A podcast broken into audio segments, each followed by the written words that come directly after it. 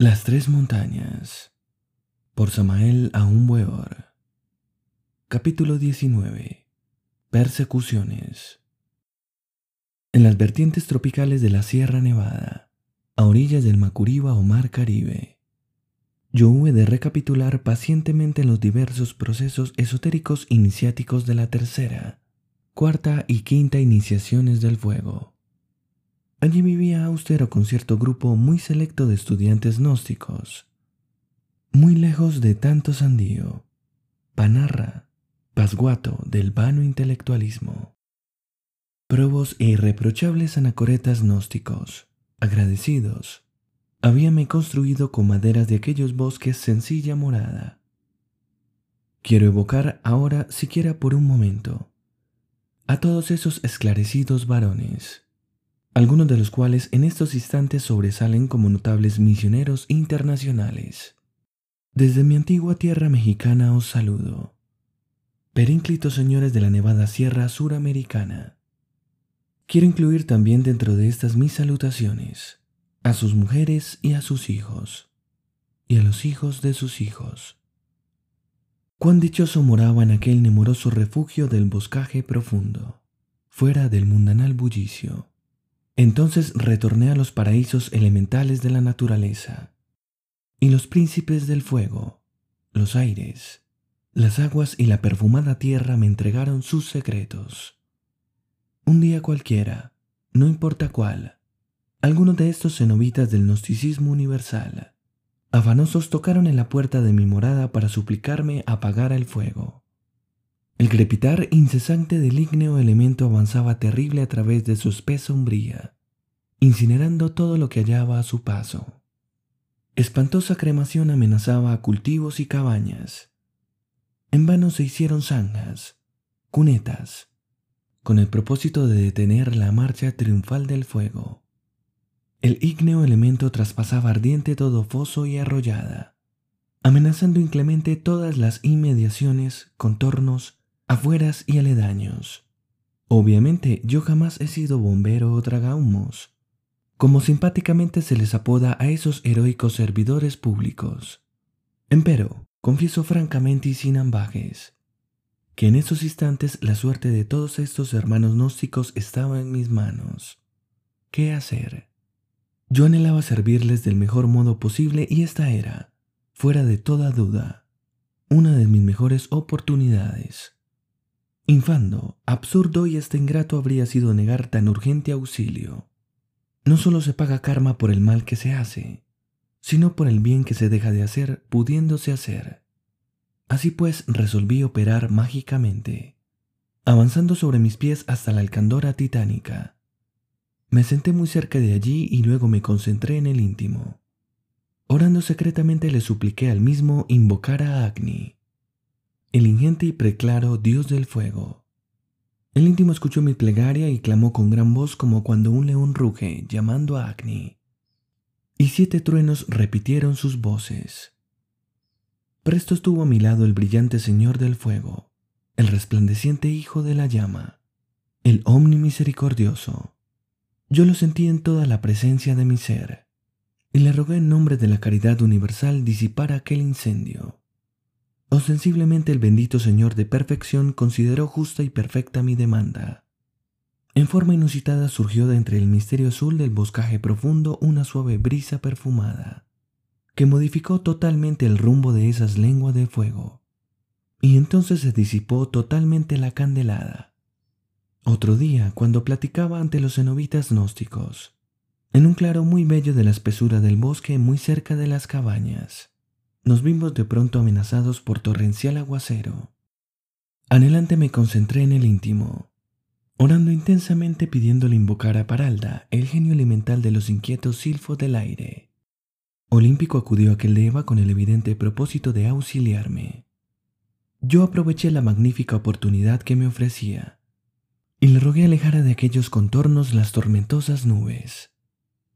Incuestionablemente estas últimas se abrieron sobre nuestras cabezas en forma de círculo, y luego se marcharon ante los asombrados místicos de aquel rincón del amor. Por esos tiempos, Los hermanos gnósticos viajaban semanalmente hasta las playas arenosas del borrascoso Ponto. Literalmente les encomendaba a aquellos penitentes sinceros. Nos trajesen peces y hasta legumbres y frutas que en la nevada sierra no era posible cultivar, debido al hambre feroz de las implacables hormigas. Estas involucionantes criaturas devoraban insaciables flores, frutas y verduras, y ciertamente nada podía detenerlas. Así es la vorágine de la selva. Esto lo saben muy bien los divinos y los humanos. Las rondas nocturnas de las tambochas u hormigas son ciertamente espantosas. Las sierpes venenosas, tales como la temible talla X, y es otras reconocidas desde los antiguos tiempos, con los clásicos nombres de cascabel, coral y mapana, medraban espantosas por doquiera, aquí, allá y acullá. Aún recuerdo a un viejo curandero de la montaña llamado Juan. Ese varón moraba con su esposa en lo más profundo del bosque, cual buen samaritano del Antiguo Testamento. Aquel hombre con sus preciosos bálsamos sanaba a los humildes montañeros mordidos por las víboras. Desafortunadamente aquel señor odiaba las culebras. Implacable y vengativo las mataba, sin consideración alguna. Amigo Juan, le dije un día, Usted está en guerra contra las víboras y éstas se preparan para defenderse. Vamos a ver quién gana la batalla. Yo odio a las culebras. Mejor sería que usted las amara. Recuerde que las serpientes son clarividentes. En el aura astral de esas criaturas resplandece el zodiaco maravilloso y saben por experiencia directa quién las ama de verdad y quién las aborrece. Yo no puedo amarlas. Siento que se me descompone el cuerpo cuando las veo. Culebra que se me atraviesa en mi camino, la mato. Oh, buen anciano, doce serpientes os han mordido, y cuando la decimotercera os hiera, moriréis. Un poco más tarde, cerca a su cabaña solitaria, el viejo fue mordido por una temible culebra, que enroscada tres veces y media, escondida le aguardaba se cumplió mi profecía. El viejo curandero falleció con el arcano 13 de la cábala. Ninguno de sus amigos pudo encontrar la venenosa sierpe. El anciano médico portaba siempre entre su morral algunas plantas maravillosas. Recordemos las cinco capitanas.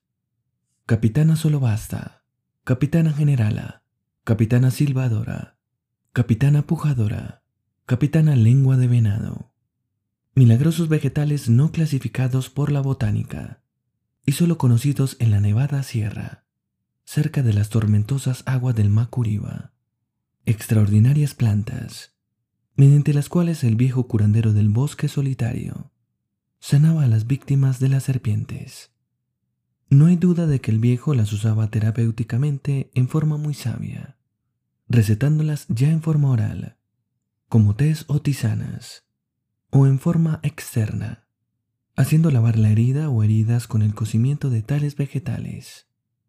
Los eremitas gnósticos de la Nevada Sierra jamás mataban a las peligrosas víboras. Ellos aprendieron a amarlas sinceramente. Como consecuencia de ese proceder, se ganaron la confianza de las temibles sierpes. Ahora tales culebras venenosas se han convertido en guardianas del templo cuando estos anacoretas de la montaña querían alejar a las sierpes, cantaban llenos de fe los siguientes mantras. Oh sí, oh soa, así. Cada vez que esos ermitaños anhelaban de verdad encantar mágicamente a las terribles culebras, silabeaban las misteriosas palabras. Oh sí, oh soa, así. Jamás místico alguno de aquella montaña suprimió la vida de alguna sierpe. Esos cenobitas aprendieron a respetar toda existencia. Empero hay ciertas excepciones. Tal es el caso de la preciosa culebra cascabel. Cáncer. En nombre de la verdad, quiero dejar sentado en este libro el siguiente enunciado ya se descubrió el remedio infalible contra el temible cáncer, y este se encuentra en la serpiente cascabel. Fórmula salvadora. sacrifíquese el citado animal. Elimínese cascabeles y cabeza. Estas partes no son útiles. Muélase la carne utilizable hasta reducirla a un fino polvo. Enciérrese tal sustancia entre cápsulas vacías, que bien se pueden conseguir en cualquier farmacia. Dosis. Tomar una cápsula cada hora. Observación. Continúese el tratamiento hasta sanar radicalmente. Advertencia. El enfermo deberá eliminar radicalmente toda medicina y limitarse exclusivamente al tratamiento con la víbora. Gavilanes. Surgen en mi mente, en estos instantes, silvestres reminiscencias, recuerdos de montaña, evocaciones salvajes cuánto sufrían aquellos penitentes con las crueles aves de rapiña. Los astutos gavilanes asolaban los corrales, llevándose entre sus garras a pollos y gallinas.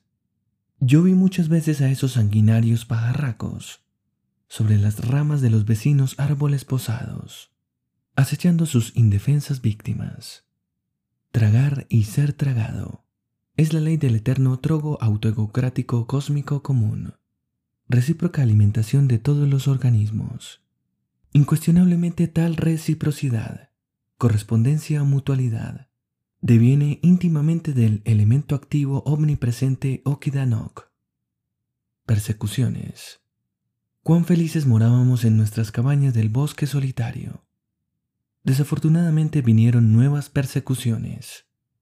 Profanas gentes de las vecinas aldeas se dieron a la tarea. Por cierto no muy bella, de propagar contra nos variadas infundias difamantes, la comadrería de las señoras, el embuste de los caballeros, el chirimbolo, el cachivache, la chismorrería, asumió monstruosas figuras. Y desató la tempestad. Incuestionablemente yo me convertí en el personaje central del drama, contra el que fuera lanzado todo destello chispazo, fusilazo. Ese orden de cosas se fue entonces poniendo cada día de mal en peor.